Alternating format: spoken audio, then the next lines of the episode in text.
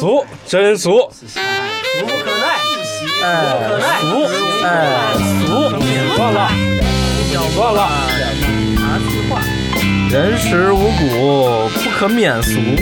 嬉笑怒骂，饮茶去话。各位好，欢迎光临俗人茶话铺。Hello，您现在收听到的是由俗人集团冠名播出的《俗人茶话铺》，我是掌柜的金掌柜。大家好，我是杨老师。哎大家好，我是小舅。你为什么一上来就叹气？叹完气还笑？主要是最近有一个朋友跟我在借钱，然后后来其实我也没理他。后来这个事儿关系怎么样？关系其实还挺好的，认识到现在十多年了。那就是说，你叹气的原因是他管你借钱，然后呢，你笑的原因是我没借他，暗自窃喜是吧？哎，笑其实也是无奈嘛，就是苦笑嘛，对吧？嗯，这个东西它怎么说呢？跟我借钱，其实我是心里边是因为那么多年朋友了，也不希望他过成这样，而且就是说压力也很大，每天在吃中药，媳妇儿，呃，家里边儿媳妇儿喂他的中药，没没，你这朋友是叫大郎吗？就是就是两两个人在备孕嘛，所以说可能哦媳妇儿的压力可能会也会大一点儿。他怎么媳妇儿生个孩子吃中药就得借钱了？不是是创业留下的后遗症？啊那你说，创业都有后遗症了，还想再要个孩子，那不就是雪上加霜了吗？对呀、这哎，这个就是个人的追求问题了，我觉得。反正这这其实是因为为什么我是有一点惋惜，其实是因为之前跟他一起去创业过一段时间，我也参与了这个事儿，但是后来其实也是分道扬镳了。那你没有这个创业 PTSD 这个后遗症？其实说实话也有，现在看到一些创业的朋友嘛，也是就是说想上来就想劝劝人，但是我觉得自己也没这资格。你劝劝人家好好干，还是别干了？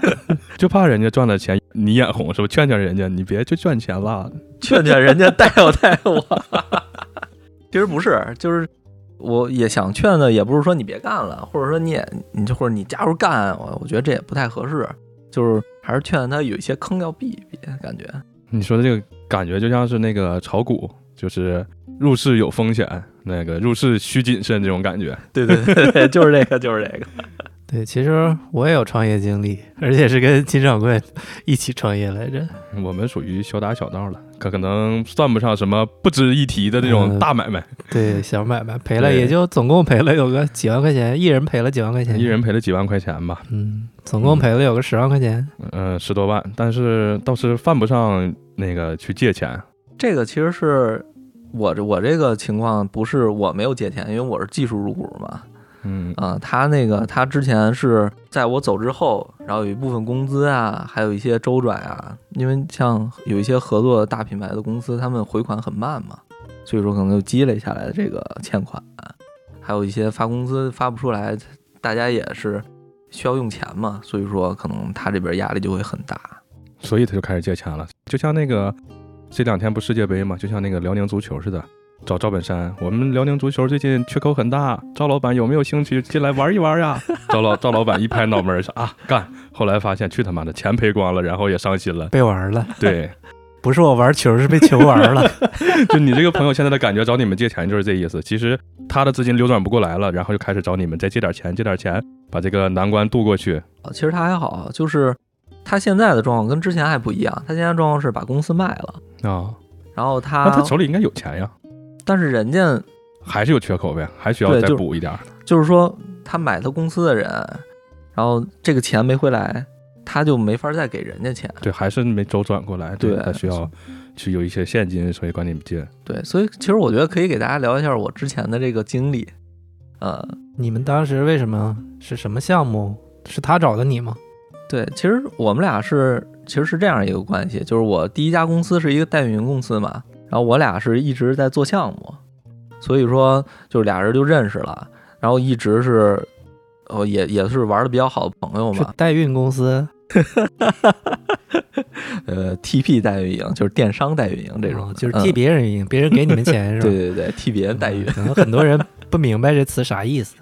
外行的人，对吧？金掌柜可能对代运营公司这个词比较陌生，比较陌生不常听。对，嗯，要不大家就以为是代运公司，代郑孕最后郑爽赢了，郑爽是你们客户的。对，代运营公司其实就是有一些公司，比如想想开天猫、京东店，但是自己没团队，前期不想养这么多人，就外包出去嘛，让别人给他干。然后后来呢，是因为呃在一起就是离职了，然后后来我们就是离职以后的关系也是还不错，一直玩的都挺好，然后一大家一起喝酒啊、吃饭呀、什么的这种，一直在忘是哪年了，反正是前几年的事儿，呃前五六年的事儿吧。他就是手里头突然有一个好的项目，就是他属于那种人，他属于很外向的人，啊、他能比较能聊，比较能呃接客户，所以说他接了一个比较好的项目。那会儿是呃具体做些什么项目就不跟大家说了，反正也是跟电商类似的。结果呢，我们当时还是挺牛逼的，空手套白狼套了这个项目。之后反正就是一直就是通过这个项目有这个启动资金嘛，每个月能有个啊十万左右的这个启动资金。后来接了一些其他项目，然后我们就是开始膨胀了，呃，开始招人呀、还有这个这个这个这个就是，呃，怎么说呢？花钱置办呀，开弄了办公室啊。那会儿办公室还挺远，那会儿我记得在亦庄那会儿，哎，其实现在也不远哈。后来后来这个怎么说呢？大客户就突然有一天就没了，所以我们的现金流就断了。就是只有这一个大客户呗，然后就对，啊，我我大概明白了，就是有好多公司是这种的，靠一些政政府的项目呀，或者政府采购呀，一个大客户这么撑着，然后七七八八的小业务再赚一点儿。如果有一天真的这个大客户没了，可能公司的业务一下就嗯就撑不下去了。对，主要是其实这就是第一个坑了，这就是呃那个之前也也跟其他的朋友聊过，说你创业一定要保证现金流、资金流。后来这一下我们的钱就断了。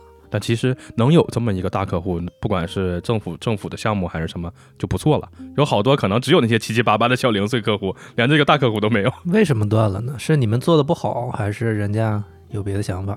它这个行业的属性吧，而且就是说，呃，当时是有一些违法的东西，其实就是我觉得其实是不是真的违法了，它是理念比较超前，但是可能是在法律的这基础上不承认他这个，所以说当时当时也是挺惊险的，因为我们还是就是说有一部分人就入驻到了人家公司，然后后来警察来了以后说你们是这公司的吗？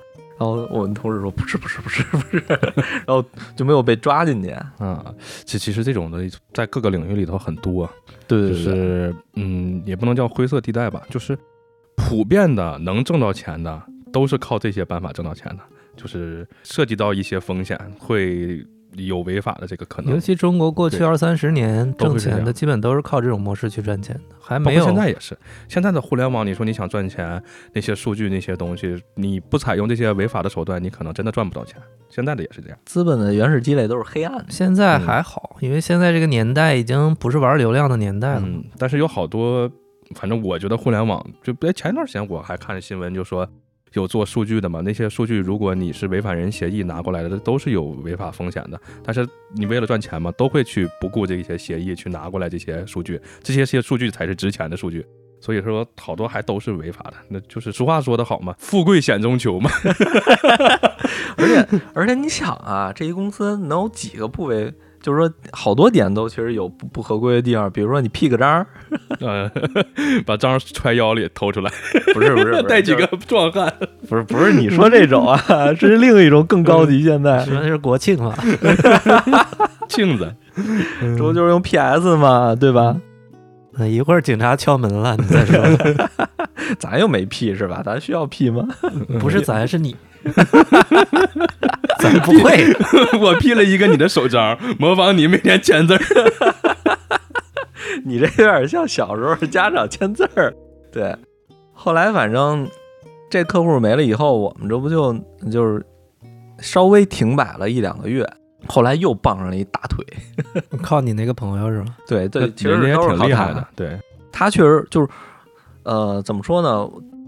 认识这么长时间，我觉得他这个人最牛逼的一个点就在于他特别能聊，他在任何事情、任何地点、任何的这个这个场景下，他都能跟人聊起来就比如说去一个那个蹲坑的公厕，都能跟旁边的老板啊。搭上两句话。可能后来你没借他钱，然后人家就用这种方式在公厕把钱借来了，想着这招对你可能不灵了。后来就再不找你借了。其实其实他呃，慢慢往后说吧，反正再帮上这个大腿以后，我们其实是呃跟这公司又又扩张，稍微扩张了一点儿。对，后来是呃也是因为也是因为这公司不行了，然后我才从这中之中退出来了。但是从这公司之前的这个就是我们这个第一个大客户那会儿，其实我是一直在兼职。啊，我没有，我没有，就是全职入进来，因为那会儿就是说，我们俩商量了一下，就是他他全职投入进来呢，我呢，其实那会儿也需要生活的基础保证吧，啊，就是你还打了份工，相当于对吧？然后兼职干的这个，对，所以说那会儿我们俩是都是为公司去考虑，然后也没有去，就是说也没有去前期的看这个钱怎么分，我们挣了以后，然后也没有去过多的，我我也不，我也就是说实话，我也不了解财务，也不了解很多东西，所以说们没有签这个分红或者利润分配的协议，对，然后挣了多少钱我也不知道，然后是花了多少钱我也不知道。但是呢，就是我是也也信任他，他这个人确实就是说我也呃可以可以去信任，所以说在那会儿我就是半入职的状态。这是第二个坑吗？属于不签协议。其实我觉得算是一个坑，这就是我创业的第二个坑了，就是你不了解这个公司的资金状况，其实是对于你和合伙人一个非常不好的一个状态。这是属于其实属于你不负责任。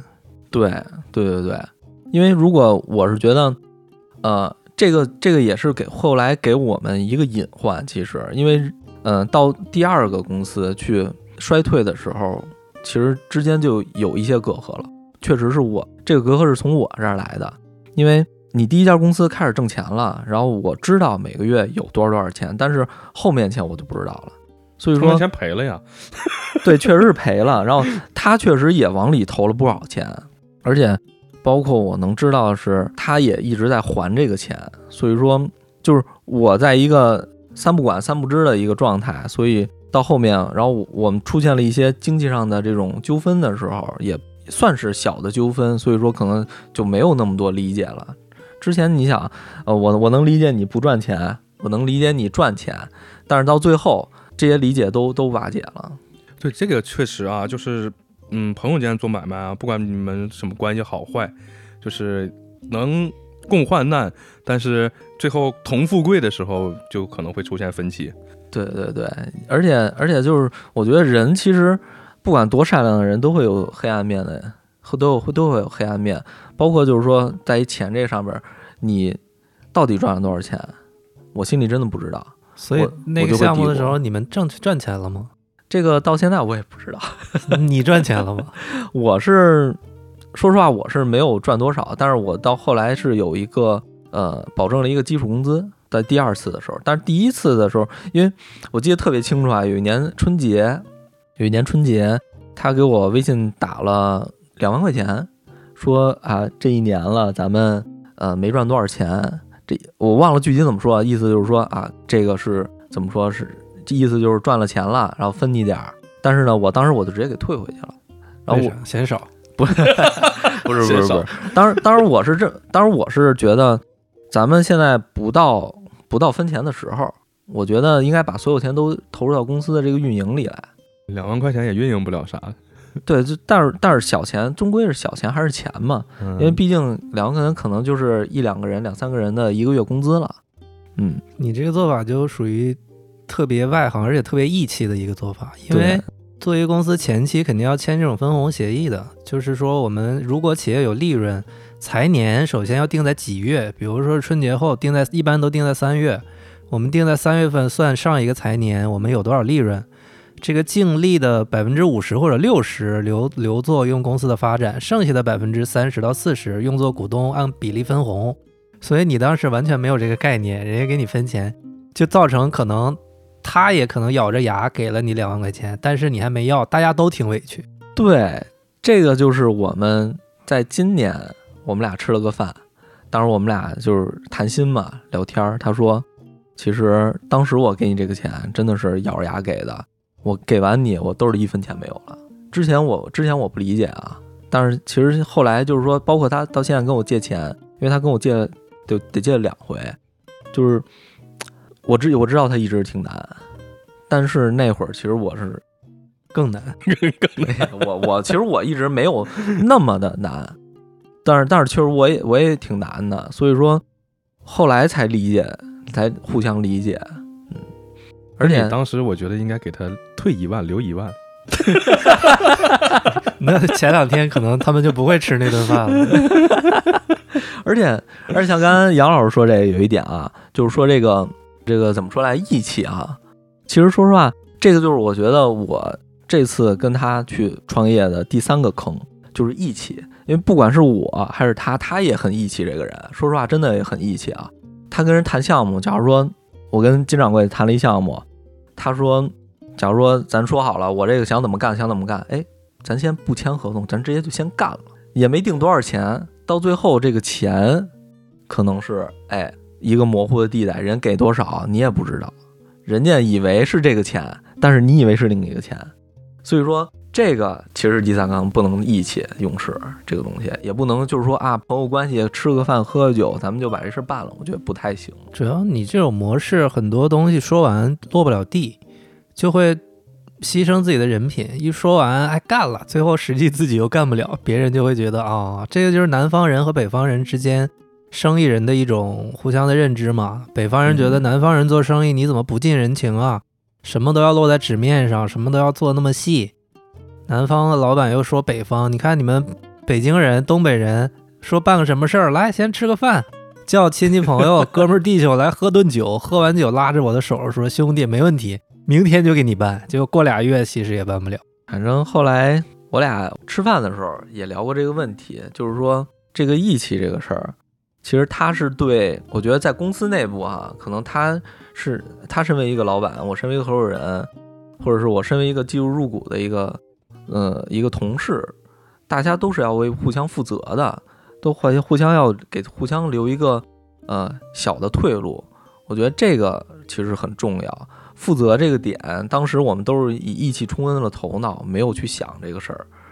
嗯，哎，反正现在这个东西，它，呃，怎么说呢？我觉得对于他来说是一个解脱。从我离开以后，又干了两年、两三年，他，我觉得他一直挺累的，而且每每次看到他的精神状态，其实也不太好。但是当他说把公司卖的时候，我觉得他应该是解脱的。解脱了吗？还还得借钱呢。对，就是，其实他他这个钱借到了，他这个钱借到了以后，怎么说呢？他这个钱借到以后，就是还能能立马还给，其实是立马能还给我的。就是说，他下个月人家这钱就到账了，应该是，嗯。但是我为什么没借？其实是因为我现在真的是疫情期间我也没钱，而且这个花呗啊什么的都已经就是说不用了，所以说也是对自己一个风险啊。所以也是属实属没无奈，咱俩就不一样。嗯，你是疫情期间没钱，我是一直没钱。对，其实而且还有一点就是在于，这个后期我们在工作中就很少有沟通了。我觉得这个其实第四个坑就是说，我觉得如果身为一个合伙人关系，或者说你们一起去做一件事的时候，一定要在一周或者。几乎是每天吧，都要去沟通，都要去碰一些东西。到后期，我们就是他也在忙，我也在忙，然后可能我后期不忙了以后，他更忙，所以说没有沟通的时间，互相没有就没有沟通工作，也不知道进度，这个就很难继续往下再去再去发展吧。我觉得可能因为前三个坑就造成了两个人多少有一些误解，后边沟通就越来越少了。对对，而且像。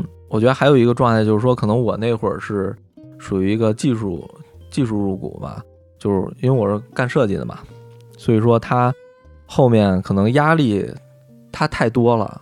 然后我呢，就是说对于我来说，有一些像财务啊，还有一些上的知识不够全，也分担不了他一些其他的一些压力。所以说这一点，我觉得如果要是说你再去成为合伙人，可能我们知识面会需要更广一些，需要涉及的领域就会更多一些。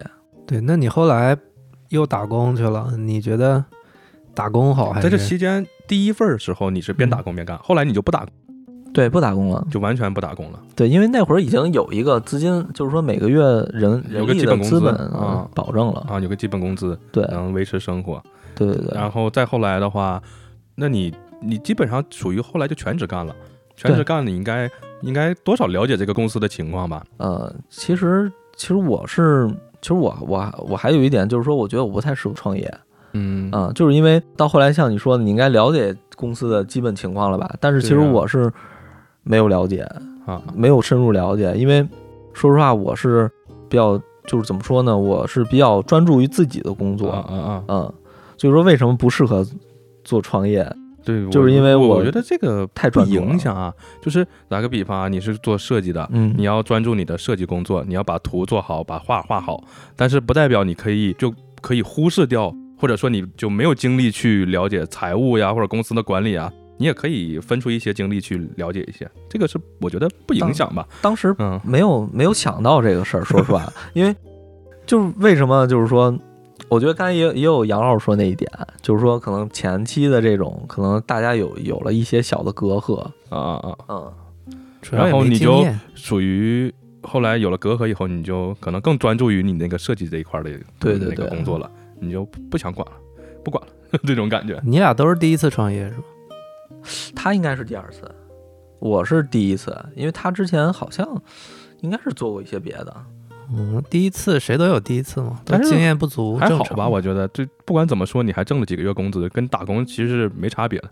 你你后来属于技术入股嘛，你也没有说是实际上的资金的这个亏损，所以相对来说损失不算太大，我觉得对对，就相当于于你可能损失了一些时间和精力啊，你把这个时间和精力花在这个事情上，可能最后的结果没有那么好。如果你是单纯的打工，你可能这个时候已经当上总监了，或者当上啊更高层的管理人员了，可能是这个方面的损失要多一些。对，可能对于我来说，我的损失可能就在于设计的这个积累上，因为那会儿的话，呃，在我那会儿是多少岁？反正那个阶段应该是更多的去积累一些设计的设计其他的东西，但是嗯我把精力用在了可能更多陪他去看客户啊，然后可能我们还有一些管理的上边儿，嗯去这个倒还好分散了，我觉得这个倒也不算是一个损失吧，对，也算是你获得了一些其他的技能嘛。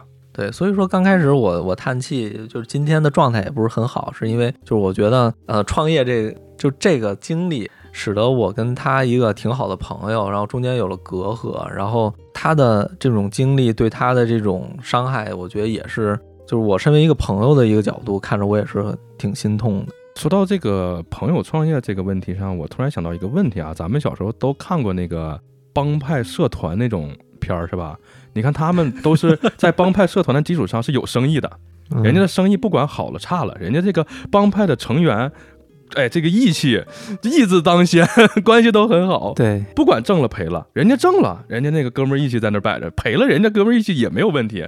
人家在在我的观念里，他们就是在义气的基础上去做买卖。你看他们这个，哎，也有做成的啊，也有做不成赔了的。你像现在日本的黑帮，现在这个经营状况很不太好，也现在可能是时代的原因嘛，他们就赔钱了。但那个时代再往前，人家是做的哎、很好，挣了很多钱。但是不管挣钱还是赔钱，我感觉他们这个哥们儿义气还都在，这个挺有意思哈。这 这首先啊，其实这个我是比较了解的，因为你嗯说这种比较在南方比较普遍，是吧？呃，就像比如说有两种，一个是黑社会，啊，这种你这种咱就不说了，因为你黑社会内斗，这个肯定赚钱。对你赚不赚钱，你内斗更多，嗯打打杀杀，我把你弄死怎么着？哎，这个不不能说啊，反正就是这个，其实咱们能看到的义气，其实它背后的东西是其实际上是很黑暗的。呃，是，但是你身边的啊，倒确确实也会有这对吧种卧底，就是跟你十好几年，突然你发现这个人是啊另一个帮派给你安插过来的，不是，你看，就你看港片，就算电视剧里边，嗯，你也有情况啊，你也有那什么，他把我反了，我把你弄死了。对，对，然后我我觉得我应该赚多一点，然后就把你给搞了吧我想到的电影是那三部曲北野武的那三部曲嗯叫什么来着？极恶飞飞刀是吧？是叫企鹅飞刀。好像是，嗯好有好几种翻译嘛。嗯，嗯他那个就是嘛，表面看起来对，就很义气，背后互相背叛、对捅刀子、嗯，剁手。有那种的，对对对，嗯，然后还有一种就是像南方的人是家族关系，我觉得南方人有一点特别好，就是就是需要咱们学习的。他们可能一家子里边一起在做一个生意，但是他们会把就是说没有能力的人，他们不会让他过多的参与啊，干干点小小业务，主要的业务里。对对对对对他们宁宁愿我们几个人一起养着这个人，嗯，对，对。这种就是，但是人家亲兄弟也是很明算账的，嗯，对啊对对对对，那他们那个家族关系关系那种血血缘关系，对，是对那个维维系的，对。就让我想起来之前我在的一个公司，老板他哥是食堂的大厨，还有一个兄弟是门口看大门的，对 做那个饭，我这大厨做的饭巨难吃，对他可能只能干那个哎事情，他干别的他都干不明白，嗯太难吃了，反正嗯。是。对这种可能是性是有的，对，所以说我觉得义气这个东西，在商业中或者在这个这创业中，不要不要讲不要讲义气，没有义气可言。哪怕是假如说今天我们亲兄弟明让你赚少了，但是咱们这个合同到位了，不讲义气，咱就讲钱。这之后省去很多的这种隔阂啊、事儿啊，太多。协议是前期签好的吗？对，我我我能理解这个这个就是属于叫什么呀？亲兄弟明算账，或者是丑话说在前头这种的、嗯这种概概对对对对概概念。但是我不不觉得这种单纯的靠义气，因为我身边也有很多人就是讲张嘴就是哥们儿义气这种的，咱们做这个事情，我感觉他们可能嗯也不能说他们不适合创业，但人人家毕竟也有挣了钱的。但是他们可能就是这种形式风格。啊，咱们哥们儿就按哥们儿的来，哎，有这种的，但实际上 嗯。脑子里转十八个弯儿，想别的事儿呢。当当然也会有这样这样的人，有的可能真的就想的很简单，哥们儿义气，咱们就这么干啊，最后啊赚多赚少就就就这么分了拉倒，下回再多赚了再多赚啊，有钱咱就多分点，没钱就少分点，也有这种的人，我觉得。嗯难赚大难难做大事，对他，他们不是做大事，他们就是呃市井的这种感觉，投机。对市井的这种感觉，很多。嗯，而且像你像讲讲一切太多，就包括我跟我这个朋友啊，我觉得到现在我们俩就在一起干的这段时间里边，好多事儿其实我们俩都没搞明白。到现在我也我也没搞明白，包括他 包括他的事儿我也没搞明白。所以你现在就是觉得创业这个事情你不适合是吧？一个是不适合，我觉得还一个就是怎么说呢？开始就没有一个好的开始。那你说，咱们中国这个家庭会决定孩子有一个很大一部分程度，我觉得啊，就是你看那个经商的人的孩子，可能这孩子打小就是朝着经商方向去的，对，对吧？嗯、然后呢，可能是父母是呃从官员的、政是吧从政的，这个孩子可能打小他也是往这个方向去，这个家长的影响会很大全球都是这样。对对对，嗯。阶级嘛，阶级的培养。我妈想但你妈是经商的呀，对呀、对啊，嗯我刚想说怎么回事儿？你这个问题出在哪儿了？不过他妈，我感觉经商的方式也是大姐型的。嗯，这就不知道了，因为跟我妈了解不多。反正她以前开店的时候也是像说大姐那种风格嘛，但是这个具体我就不知道了。可能虎父无犬子，我可能就是那个你没有虎父呀，哦、我是虎妈，所以这句话不成立了。不成立了。那那很那那你妈没有说是想让你去创业吗？她没鼓励你吗？她其实是支持的。我觉得包括咱们现在录播客啊，嗯我妈也是很支持的。啊，但是，呃，我跟我妈的关系可能她不会给我太多的指引，她她可能希望我在社会上趟更多自己趟路，啊，自己吃亏，然后那可能自己积累经验。嗯嗯，你妈这种想法是我觉得有点是，就是那种大姐大，但因为你毕竟是男的嘛，他会希望你对，四海为家这种感觉。他要管太多了，我不就妈宝了吗？嗯，那你当时创业的时候，选择撤出来这个时机，你是怎么考虑的？这这个细的我就不说了，反正是其实也是被迫，哦，也是无奈嗯，对。然后我也可以继续坚持下去，但是问题就在于我们俩呃，我也想了想，就是没办法，没办法支撑我俩的这种生活了，因为毕竟只能支撑一个人的，所以说我也不想就是说因为这个事儿给他再继续造成更多压力，而且我俩已经产生了分歧了，就不要，嗯我觉得不要再去就是说更更恶化，对，我以为被迫人不带你玩了，就是啊因为我这边还真有这种情况，就是前一天说好咱们去弄个公司一起做啊啊，都弄好了，该注册注册都弄好了，后一天说不带你了。然后那个把你名儿拿掉，你走吧，然后就拿掉了，真有这种情况，不可能，不可能，不可能，这就是我这个兄弟不可能啊，嗯是吧？我我这边真有这种情况，就头一天说了说下来好好好，咱们一起去干，后来一天发现你可能没有什么用处，你又不出钱，你又不出力，快快快快，你走吧。对，有这种情况。有有有太多了，但是我我这朋友绝对不可能，他肯定他肯定是那种人，如果就算是我退出去了，他后来挣钱了，他肯定也还会给我，但是但是只是他没有赚到而已。但是我是就是人品这一块儿，他是绝对是 OK 的，我们也是互相信任的。所以说，你们当时，你当时退出的时候也是属于被迫的嘛？前面那几个坑的那种情况，如果对，公司经营很困难，没有前面那几个坑，可能会赔钱，经历了你们公司现金流的寒冬，你还让你坚持，你还会坚持吗？当时的情况我应该是坚持不了，因为因为没有办法坚持。就是说我也我当时也是想坚持的，因为我们俩从刚在一块上班，想了很多事儿啊，就包括包括我们俩当时想那个社区社区配送、社区物流这种的东西，就其实特别像这个现在的之前倒了的那个叫什么来着，每日优先那个模式，其实几乎是一样的，就是。我我觉得我们俩想法都是 OK 的，但是可能就是在落地执行上是有很大问题。但是后来有一点就是，呃，为什么没坚持下去？还是因为我的生活还有他的生活一定要保证能够继续走下去，这点是我是放弃了，就及时止损呗，等于是。对，其实跟我们当时卖蜂蜜的时候一样，对吧？新掌柜，我们也是后来经历了这个时期，我们怎么样去选择，到底要选不选择退出这个时间节点？当时是因为我，我们也是赔了挺多钱嘛，然后手里边也没有过多的余钱了。我当时拿到了一个 offer，就是一个正在往上走的一个企业的 offer，后来我就选择退出了，去加入了那个公司嘛。其实加入的那公司，后来这公司发展的还真不错，也就成为了职业生涯的一个转折点。所以这个就是也比较纠结的一个点嘛，到底是打工还是创业坚持？创业可能代价也挺大的，但打工可能结果不一定也很差。当时我记得放弃那个节点是欠了挺多钱，然后金掌柜把之前工作，他是把工作攒下来的钱全部都花掉了，都花空了，后来才去上的研究生嘛，对吧？嗯，对，没什，本来也没什么积蓄，一直没钱嘛，不几说了吗？万块几万块钱吧嗯，当时你还算有点积蓄的。嗯嗯，这玩意儿怎么说呢？呃，创业嘛，创业就是有赔有赚嘛，对吧？一将功成万骨枯嘛。你想啊，大家都在创业，呃，大家都在做一个事情，你凭什么就你能赚着钱，对不对？对，那倒是。所以想创业就得做好赔的打算。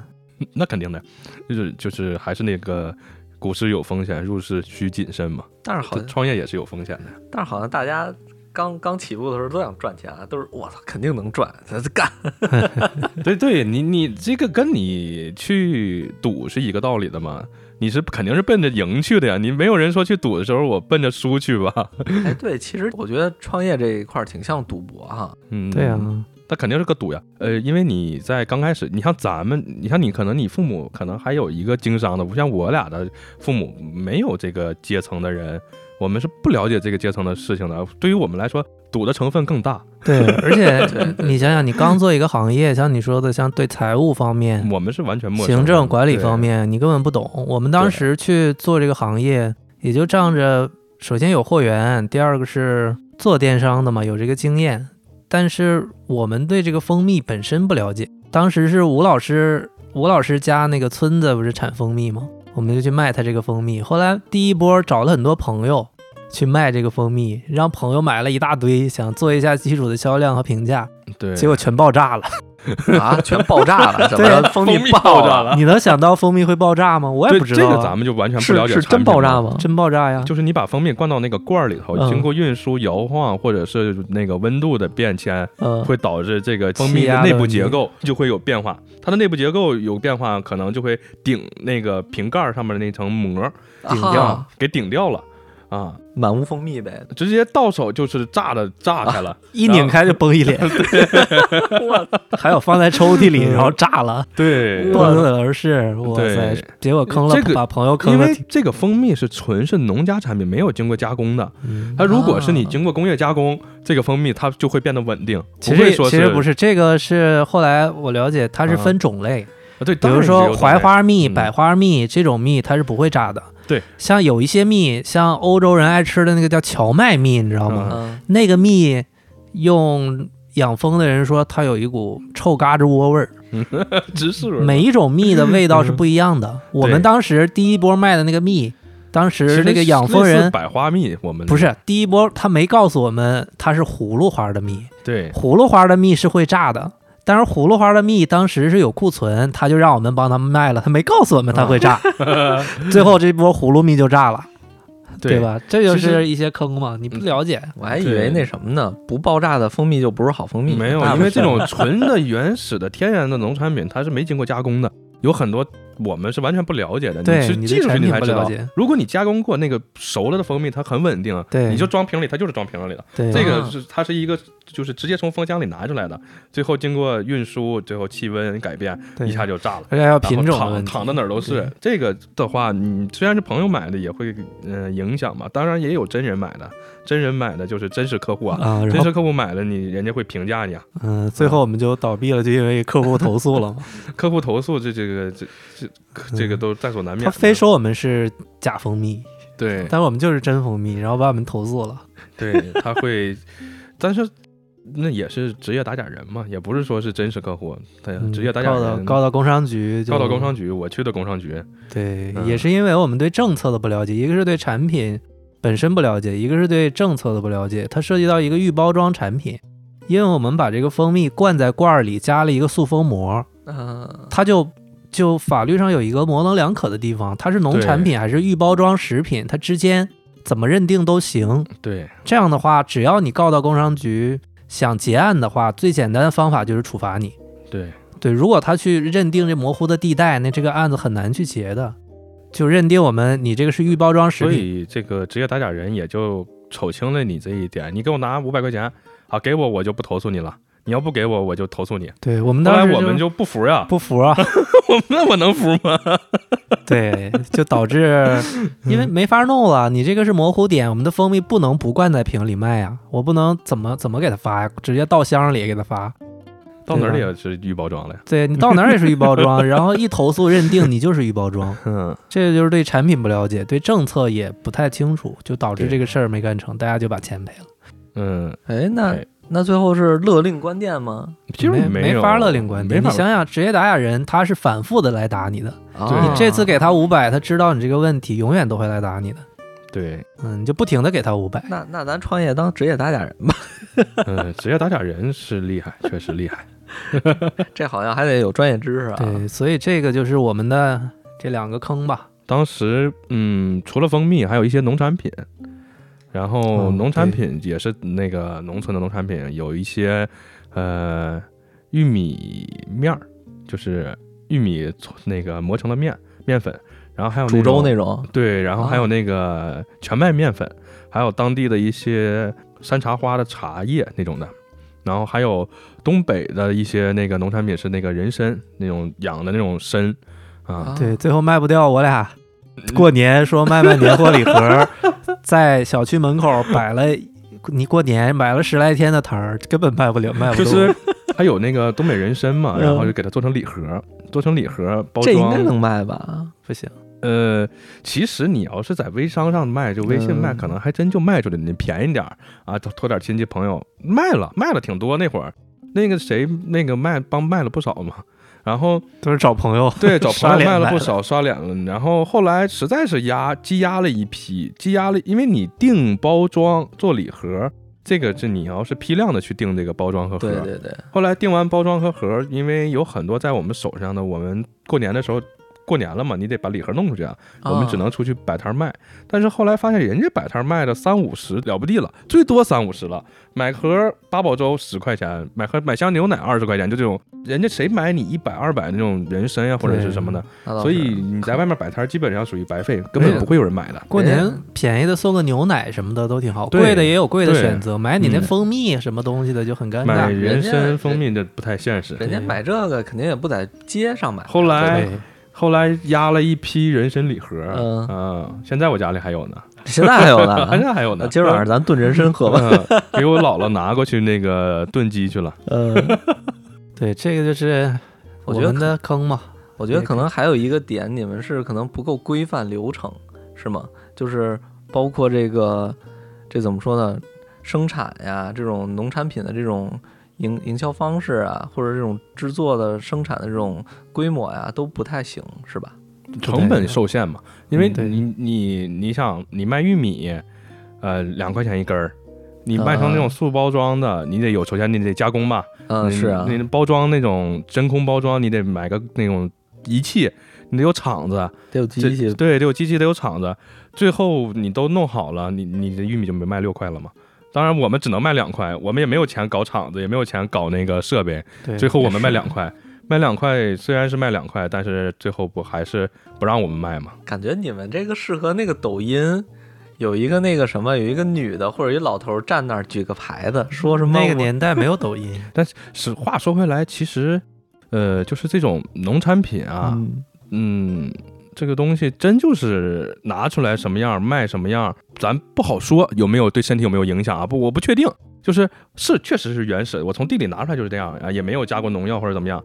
但是不代表这个东西人体吃了就好，或者是怎么？对，就这其实就是一个好的东西。毕竟人家加工过的，可能真空包装，或者是人家做了消毒的，可能人家还真就是比我们那种纯农产品好。这这个后来我也在想这个问题。对，所以说你如果。你想创业的时候，选中了这个项目，你一定要一定要多考察、多了解。其实我想着，我们当时做那些什么玉米面、人参这些东西就不应该做，嗯，根本没有意义。因为你农产品首先就没有差异化。你说别人都是卖玉米面，我也是玉米面，你的玉米面就是一个农民自己磨的，它就好了。对呀，一样的东西它哪儿好了？嗯，一样的东西，他还是要买大品牌的呀。嗯，人家大品牌，你别说大品牌，就辣条，卫龙辣条大品牌的，人家也干净呀。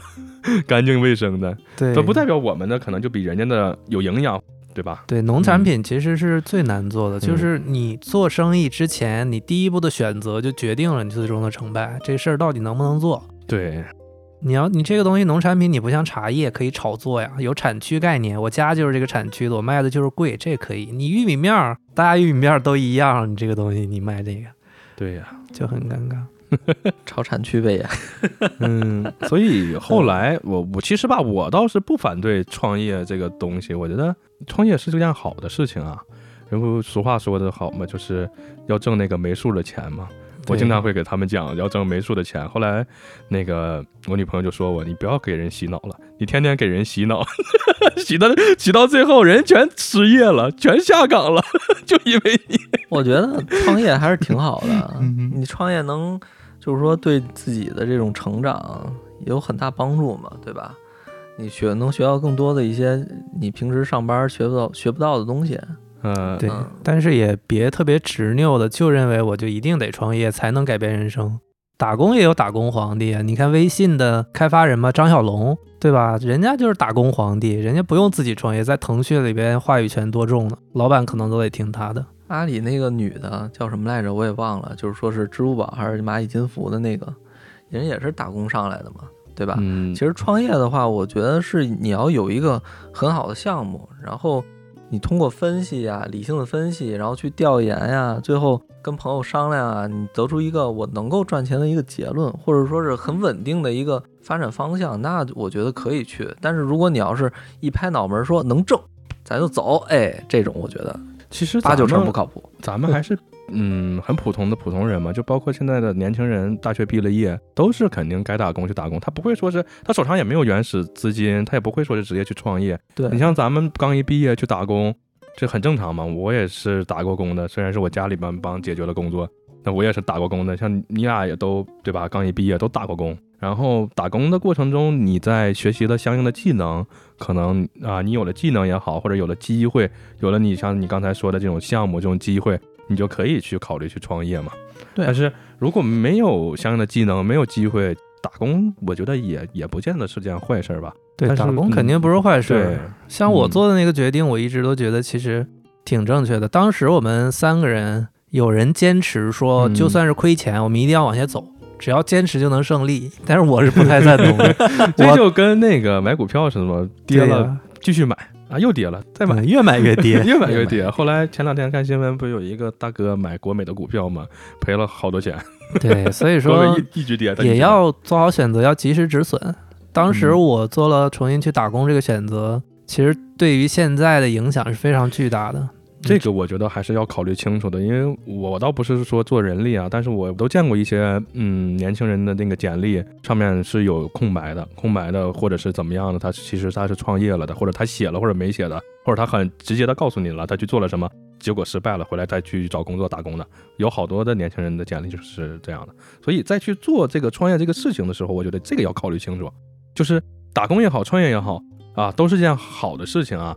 但是你在做出转变的时候，一定要考虑清楚。就是，嗯，我之前也说过嘛，那个转行穷三年。你在你之前干的这个领域里头啊，你打工也好啊，创业也好，你干干干干，你突然你要改变了，你从打工这个状态转到创业这个状态，你可能啊干得好了赚钱，干不好可能赔了。你从创业又转回打工，你可能啊这三年可能真的要穷三年了。嗯，我这好像是第四年了吧，马上就到第三年结束了。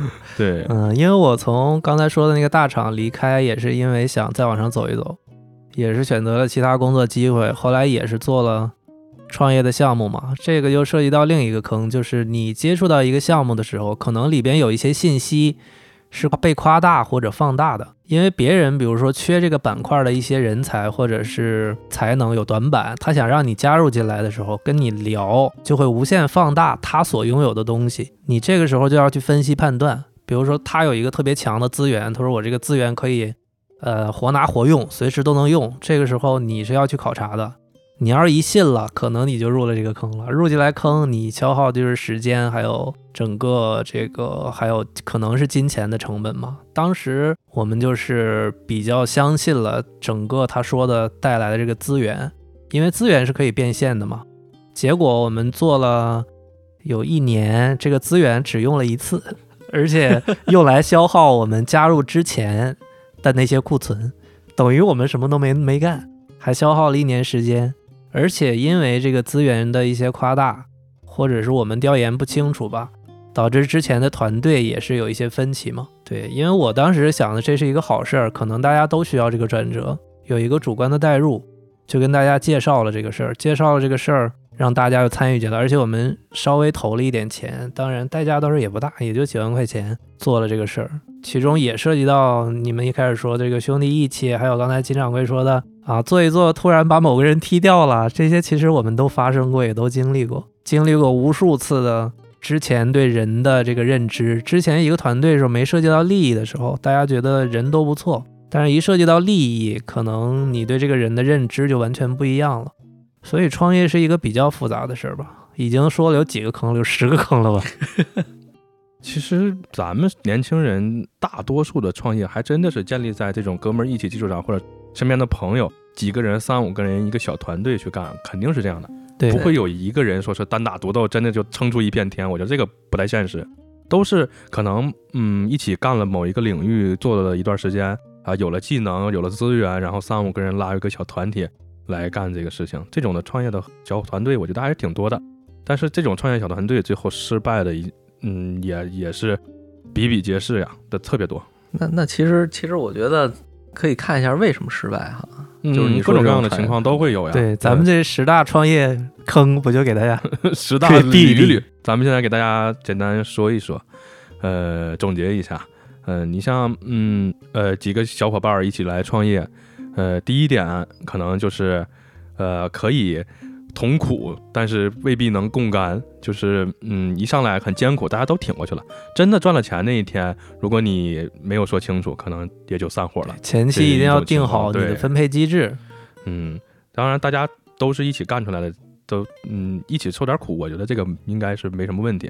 但是也有啊，呃，我我还身边还真有一上来一点苦不吃的，他把钱先卷走了这种情况，就是几个人合伙的，然后呃可能都没什么钱啊，大家都是投了点钱，辛辛苦苦去干这个事情，但是这个可能就是看人没看清。上来这个人把钱卷走跑了，剩下几个两个小伙伴儿，咱们那个朋友做装修公司，对，他们有一个盯现场的人，盯现场的那个人有赌博的习惯，把这个户主 户主结的账，他拿来以后全去赌输了，然后回去告诉我那朋友合伙人啊，就挣那么说点钱，嗯一直一直没给钱，不给结账。后来我那朋友说真奇怪，咱们装修这么多房子，户主都不给结账。嗯后来他亲自去要，人说早早就结了呀，把钱要这才了弄明白，嗯他把钱全赌了。对，这种情况也是有的，所以你看人不清，这属于看人不清啊啊，还有就是你看人看清楚了，然后也得在这个做之前把这些事情都说明白了再去对做。其实我我我还是以我还是觉得，如果要是说创业之前自己自己在自己的领域成为一个专家以后，你要在别的领域稍微有一些其他的知识，不能是专专一的、单独的啊，这种。确实，现在这个社会需要的还是这种全面型人才嘛，多面手嘛。你光了解某一个领域，就像你设计做得很好，当然没问题，你可以生活，也可以做一个艺术家。但是如果你到创业这个领域来说的话，你可能就成了一个打工的了。啊、对你在公司的话语权是很低的。呃就是公司有一种人啊，就是像以前我工作那种公司有一有一种人，他很厉害，在这个领域上面，就这个专业上面，他就是大拿了，他说了算。但是这个人会有一个问题，他一辈子就这样就干这个岗位，他不会晋升，他也不会下岗，但是这个岗位没有他就不行，这就导致他的未来的发展会很受限。其实他就是属于一个职位嘛，而不是一个合伙人嘛。如果你要想成为一个合伙人，你就不能只是单一领域了。对对嗯不管是工作也好，打工也好，这种情况你要大家都是要去考虑一下，尽量的全面一些。我最近创业的这个岗位，嗯、像我做之前，我去参加了一个多月的会计的培训，就花了几千块钱吧。嗯，所以这方面的准备是要有的。你不花钱去学像财务的相关知识，你去创业是肯定要了解的呀。你找人给你对代记账，你也得大概明白是怎么回事儿啊，怎么交税啊，所得税啊，有哪些税种啊，别干来干去，最后简靠单了解一下，被抓进去了。对，什么都没干被抓了。对，而且像假如说像我这种，像我这种人，如果想选择去创业了，我觉得一定要选对合伙人。对，嗯，包括包括你要把你的一些东西交给他的时候，他是能不能够把你很把你的资源很好利用，而且利用好你，我觉得这个是非常重要。嗯互相利用好是吧？对，学会相互利用。对几几个人的小团队，大家就把自己力所能及的事情干好了，就可以先维持下去。对，等到后面，如果你真的能做出一些成绩的话，专业的事情交给专业的人来做，你去雇人呀或者怎么样，后面你可能更多的就是管理了嘛。嗯，对其实这个是肯定的。我觉得刚才有一点啊，就是说利用这个词可能加引号的利用。嗯，呃我觉得加不加引号其实都无所谓，因为这个利用这个词虽然说出来不好听，但是我觉得真是在工作中或者在这个合作关系中，它其实是一个非常好的一个状态。我觉得对，他他会利用你的长处去把整个公司运营起来，那是他的一个很好的能力。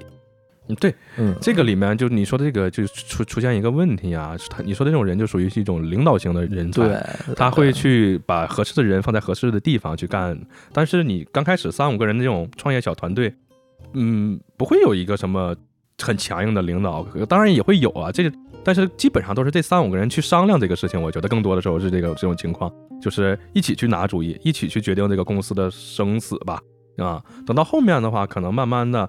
呃，嗯，如果真的就是三五个人谈不到一块儿去了，就会有分歧。一个人带着其中的两个人跑出来成立了另一个公司团队，可能人家后来这带出来这个干得更好，也会有这种情况，也有可能这三五个人一直都在一起干的也不错啊，这都都会有。这肯定有。就嗯像举个例子，以前有个做内衣的品牌叫螃蟹秘密，可能你们都啥不知道东西 做内衣的，我不知道。内衣螃蟹以前我面试过，我说你这个上一个公司是哪儿？他说螃蟹秘密。我说是做海鲜冻品的吗？不是啊，是高端内衣。但是他这个就像金掌柜说的，他们两个老板合伙人之间有分歧，其中一个人出来做的那个品牌，你们一定知道，叫蕉内，啊，也是高端内衣品牌，很贵啊，一套四五百。这个就是做的更好了嘛。对 对，有这种情况嘛？但刚开始肯定都是几个人一起去研究弄，后期我觉得还是有一个决策者更好。但是怎么说呢？你到真到走到那个后期了，决策者也好，很多一公司都是有那种股东会嘛，不是大家一起去投票嘛，对吧？嗯还是由最后一个民主的方式哎去决定。对了，我看那个那天我看了一个抖音哈，就被抖音洗脑，我不知道对不对哈，就是它上面说了一个，就是说三个人占股，比如说其中有一个人是要比其他人多一点，点点然后最后这个人就是说大家都在分歧的时候，让这个人去做决策，对，是吧？因为三个人嘛，这个不好分，百百分之三十三三，最后打平了，对一个人多一点，点肯定是对的。对，嗯是这样。这个也是我嗯上一段创业里边的一个经验。当时就是之前的老领导嘛，他希望你们大家找我做这个事儿，我就希望我的这个股权象征性的也好，还是真的也好，要比其他人都要多一些。这样的话，你能保证我的话语权，我们这个事儿才能更好的推进下去。嗯但当时我倡导的就是比较义气那种，我觉得我让大家来，就大家全部都平分，嗯，其实这样是不合理的。对，这样是嗯不合理的。这样是很不合理的。即使是刚开始的创业团队，呃，大家决策一起做，少数服从多数，这个没问题。等到后面，他肯定还是有有一个说话要有分量一些的。毕竟这个人可能有一些相关经验或者怎么样啊啊，但但但其实这个东西怎么说呢？呃，大部分年轻人可能能走出三五个创业团队的这个已经就很厉害了。啊，对，对分情况嘛。对如果像我们嗯之前那种情况，确实有一个老领导，你们大家创业经验、社会阅历没那么多，你给人家股权多一些是对的，对，你也要多听人家的这个意见，别又想让人来，又不想让给人家股份，还嫌人家不干活儿，这个就有问题了。嗯，因为涉及到分钱这个事情嘛，本身其实还是挣不了太多钱，又要分钱，对所以大家就会比较谨慎。但是没挣没挣钱之前就想分钱，这个不太好。但是怎么说呢？其实我觉得还是一个顺水推舟的这么一个事情，就是咱们在打工的过程中啊，不管你是干什么的，打工了许多年也好，呃等到那个时间节点，你真的就是有这么个机会了，摆在你面前，说是你能挣到钱啊，你你可以成立一个公司，或者找上几个合适的人。啊，一起去干这个事情，这个是很顺水推舟的一个事情，因为咱们毕竟不是说是从小就是生活在一个啊商业氛围很浓的这么一个家庭，对，我觉得我们说了这么多，可能别给大家一个误导，就是大家觉得哇塞这么多坑，遇到这种机会做取舍的时候，那我可能更多的选择不去创业。其实我想说的是，遇到这种机会要大胆的去做，大胆的去创业。其实，呃，还有一种情况，你像我们现在做的这个行业，呃，我们是可以靠自己单独去接活儿，呃呃过日子生活的。但是我觉得这个必须要把它呃走在前头，就是你靠你自己，可能可以，可能说是我们每天搞个设计，我我我我我我做个设计，但是我不用打工啊。咱咱们前提是我不打工了，我每天接私活，我完全可以活的。但是你你接私活可以活，你作为一个个体，这个是不长久，或者说是不能更扩大规模的。对你必须要把它成为一个公司，或者说成为一个正规的这么一个团体，然后你去提前规划啊，等等到你提前去做好这个事情了，等你的这个你接的这些私活儿，你从一个自由职业者就可以成为慢慢慢慢慢像一个这种公司老板这种角色的一个改变，对，因为你要提前去规划。个体的生产力是可算出来的嘛，有限的，而且个体的是，个人的这个风险指数也比较高。嗯像某一些项目、大项目突然中断了，这个就影响，所以需要提前。对，不是阿里的那个谁张勇说了一句话，说我们我上任以后，阿里的这个风格就是晴天修屋顶。嗯，对吧对，顺境做规划的啊，一定要提前去规划。但是，嗯、可能听我们节目的年轻人，他们可能居多吧。啊，对对他们可能真的就是，嗯，正在打工，嗯，在地铁上 听，嗯、就是还有一点嘛，就是说大胆去做。大胆去做吧。对，我觉得嗯大胆去做，前提也是也是有一个点，是你相对于自己的成熟了，比比如说你的积累，你人情对人情世故的积累，或者对自己的专业知识积累，对一些其他积累，然后你这些支撑你能够去创业以后，然后就大胆去做。如果要是说，我是我是觉得，如果要是说身为一个刚毕业的年轻人，然后你大胆去做了以后，可能你付出的一些代价会很高。所以，但是也也，嗯但是我也不是说不，这些这条路不可走，可能就是你的心理承受能力在这儿，如果能够接受，我觉得是完全 OK 的，你也能学到很多东西。就试了这件事，只要试了就有成功的概率。你要不试，成功概率就百分之零，对对吧？听了我们这个今天这些经验，你这些坑，可能你还是得踩。你踩的时候就轻轻崴一下脚，这没关系，别一下挖坑把自己埋了就行。对，其实嗯如果我现在我是嗯一个刚毕业年年轻人吧，毕业生，我肯定不会考虑去创业的，因为现在这个国家这个制度啊，这种高房价，还有这种公务员的这个制度，年轻人绝大部分年轻人他不会去考虑创业的，这是肯定的。这个这个会嗯无限制的阻碍我们国家的这种创造力，这种政策。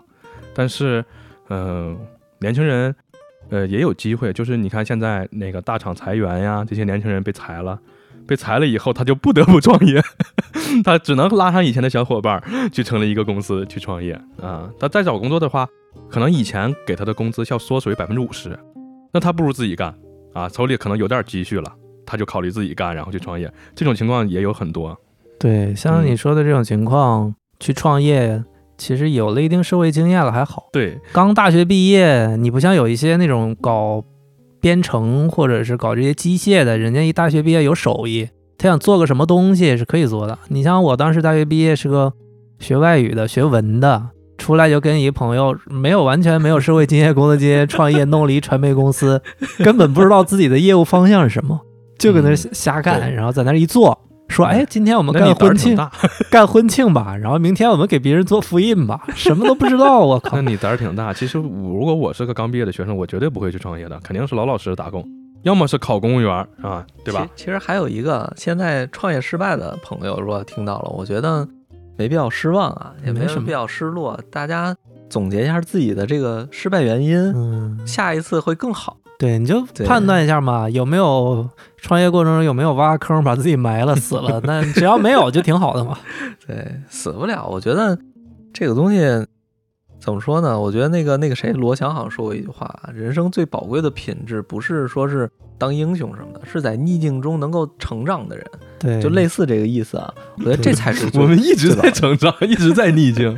那不要不要一个事儿失败了，然后咱们就去就觉得自己啊不行了，我这人生就结束了。我觉得不是这样的，要总结经验，我们下一次再干，对吧？不管是你创业也好，还是工作也好，我们失败了就总结，总结了然后就干。我觉得这样才是最好的。对创业是就干。创业是很难很难的。之前我和小周做了一个项目的企划嘛，做了一个可行性方案，也是几十页的 PPT 吧。我是觉得我俩其实觉得可行性比较高的，然后找了之前的一个老板，想让人家，因为他也是这个行业的嘛，想让人家投点钱。但是现在是疫情时期嘛，那个老板创业也踩了很多坑，赔了一些钱，可能时机不对。当时这个老板就给我回了一句微信，然后发了一个捂脸的表情。这句话说的是：“哎，创业真的是九死一生啊。”对他其实这句话就等于是拒绝了我要投这个钱嘛。对，当然，根据这个老板的经验，创业是九死一生，其实挺有总结性，也挺有代表性的。创业就是九死一生嗯，肯定的呀，这个跟我的观点是一样的嘛，就是一将功成万骨枯嘛，出来的只有那一个。对，嗯但是你九死一生的时候，才能搏出搏个大的呀。啊，对，富贵险中求嘛富。贵险中求嗯。不管怎么说，反正我都有理。对，还是那个观点，希望大家有机会的话就抓住去创业。同时听了我们这个观点，我们给大家罗列的这几个坑，能把脚崴得轻一点儿。也我们也有朋友一下给自己挖个大坑，把自己埋的埋的实在受不了。嗯也有很多人，像老家也有嘛，对吧？创业创的方向没弄对，跳楼了，这都有。只要你别走到那个程度，我觉得都是都是一种胜利，都是有收获的。对，就是看这个听众朋友们他这个性格也很重要。就是有的人可能真的很大胆，就像你刚毕业就就就就去干创业。没事儿，嗯失败了想跳楼了，不不行就不行就好死不如赖活着嘛，对吧？不要不要想那些，对，对吧？我感觉现在会有年轻。人好多都是好死不如赖活着。你让我创业，我不创不创；你让我上班，我都不想上，创什么业？但是但是你得这样想啊，但是你得这样想啊，你要不是你怎么知道能成呢，对吧？对，肯定要试一试。对，嗯，碰一碰运气。碰一碰运气，鸡蛋碰碰石头，没准儿碰出一片天地。还真是。做出来另一个大疆无人机。就真是这这个样子，就是人常说嘛，一命二运三风水，四积阴德五读书嘛，就是说不准的事儿。你可能嗯你学习成绩很好，但是不代表你就真的可能创业成功了，或者说挣了大钱了。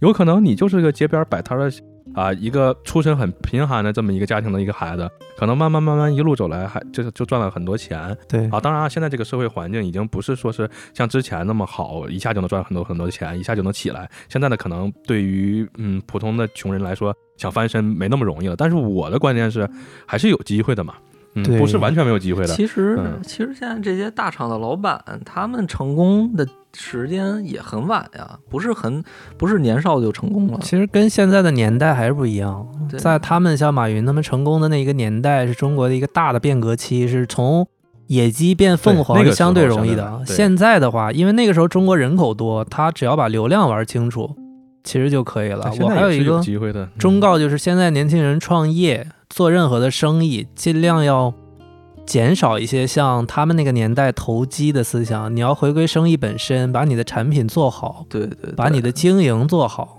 把你的用户经营好，而不是想着去投机，我一下就能博个大的，一下单车变摩托，这个是不现实的。要做好打持久战的准备，一定要把产品做好。这个是从疫情这几年到未来咱们国家经济发展的一个趋势，不管是一定要产品吧，做好产品是。内容都得要这对。突然想，突然想起了昨天我跟呃同事吧聊了一个产品，就说他那个产品设计的很，就是怎么说呢，设计没有问题啊，但是很性冷淡，为什么就能卖得这么好呢？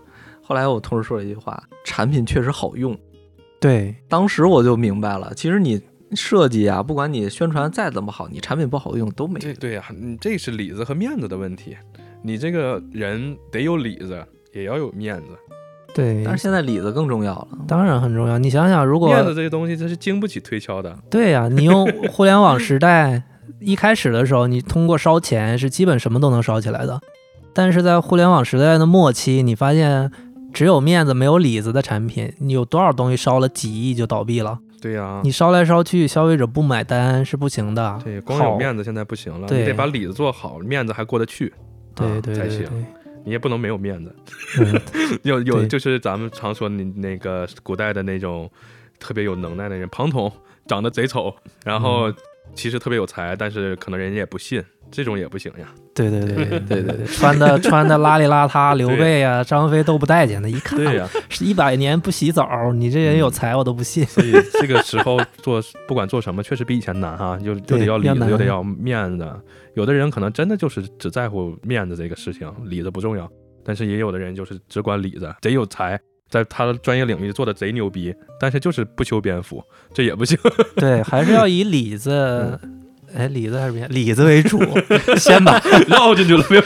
先把产品做好，一定要把嗯产品做好，其他的都是周边衍生出来的。嗯，对你有一个人觉得产品好，他就会自动去宣传，要不然嗯你产品不行，你就忽悠身边亲戚朋友、客户，你帮我发个朋友圈、短视频、小红书，对你不可能，人家没有，你不能激发人家主动去传播，你这个东西就做不好。对，我因为我身边也有这种情况，就前一段时间我发现啊，有个朋友，哎，他最近就感觉这段时间做的不如之前好了，就接不着活了。我就在想，哎呀，怎么回事？是不是他不会宣传自己啊？就面子工程没做好，没有去推广自己啊，或者说每天啊没有去呃把自己弄得很精致，让人觉得怎么怎么样。后来时间长了，我发现不是面子的问题，是他里子的问题，是他做的内容不好了。对啊，所以他这段时间可能就客户就少了啊。可能你刚开始是是觉得是面子的事情影响他的发展了啊，其实他做的还不错。后来时间久了，你就会发现不是那么回事儿，根本不是说他没给我去推广自己，没有去把面子做好，是他内容本身就出了问题啊对，所以客户就慢慢慢慢减少了。我前一段时间跟一个创业很多年的比较资深的一个老板聊吧，他说的是，以前创业总想着是一下就爆发，通过流量让这个生意一下就赚一笔大钱，但他现在这几年生意的思路有了转变，就是说我在做一个生意和项目的时候，我要考虑它的长度和广度，就是我在想这个生意能不能踏踏实实的做五到十年。哎，这个是对的。对这个就说说到那个咱们的中国的企业的生命周期了嘛。对中国企业生命周期一般也就三年。对，日本的企业百年老字号就很多。对，就是咱们常说那个饭店嘛，饭店如果你能干了三年，啊，你就肯定能赚钱了，对吧？